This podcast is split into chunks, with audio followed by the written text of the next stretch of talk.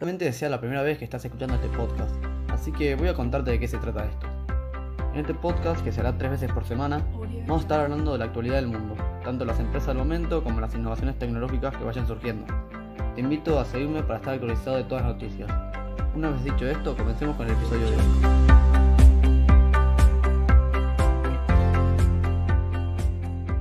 Bienvenidos una vez más al mundo digital.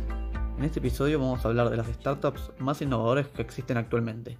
Esta va a ser una nueva parte del podcast que va a contar por lo menos con 5 episodios hablando de diferentes startups para que les den ánimos en sus emprendimientos y puedan ver los problemas que tuvieron y que probablemente pueden ser los mismos que están afrontando ustedes con sus emprendimientos. La primera startup de la que vamos a hablar es Uber. Los fundadores Travis Kalanick y Garrett Camp la fundaron en 2009, pero todo empezó en 2008 cuando los fundadores tuvieron que esperar varios minutos para tomar un simple taxi. Ahí fue cuando se les, ocurrió la gran idea de Uber. Al principio lo lanzaron como Uber Cab, un sistema de transporte premium mucho más costoso de lo que era un taxi en las zonas más exclusivas de San Francisco.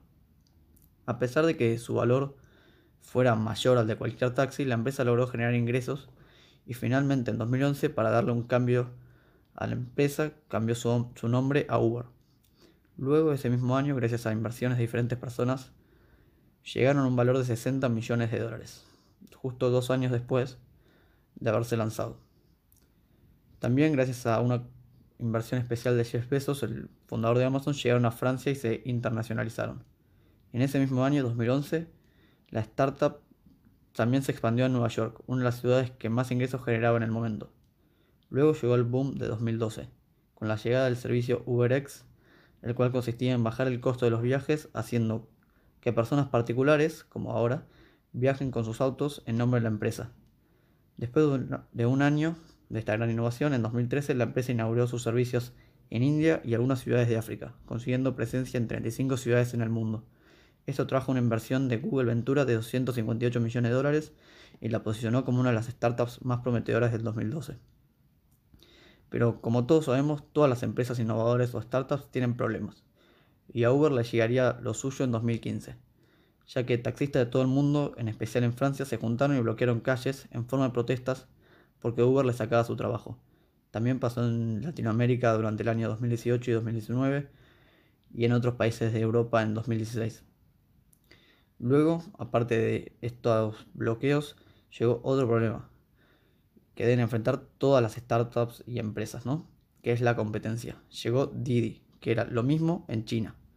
Didi logró doblar el valor y el alcance de Uber, es decir, que llegó como máximo en 2016 a dominar 400 ciudades mientras que Uber solo tenía 100. Y es por eso que ese mismo año eh, Uber dejaría el mercado y se lo cedería a Didi para que Didi no le en un acuerdo para que Didi no le saque todo el mercado que tenía.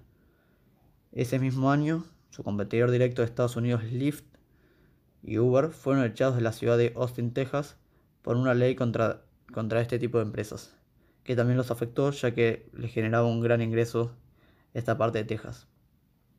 Lo mismo le pasó en Hungría y finalizaría ese año 2016 con pérdidas de 2.800 millones de dólares. Uber logró superar todos los obstáculos y empezó a cotizar en la bolsa en el año 2019 como la empresa más esperada. Y es por eso también que tuvieron una de las ofertas más grandes iniciales. Es decir, que lleva mucho dinero a la bolsa de, entrada, cosa que nunca se había hecho hasta el momento. Actualmente, Uber opera en 900 ciudades y tiene un valor de 75.500 millones, generando 11.000 millones al año. Esta es la primera parte de las startups más innovadoras del momento. Como podrás ver, Uber tuvo muchos problemas a lo largo de sus 11 años de actividad, pero logró sobrepasarlos y llegar a ser la empresa que es hoy.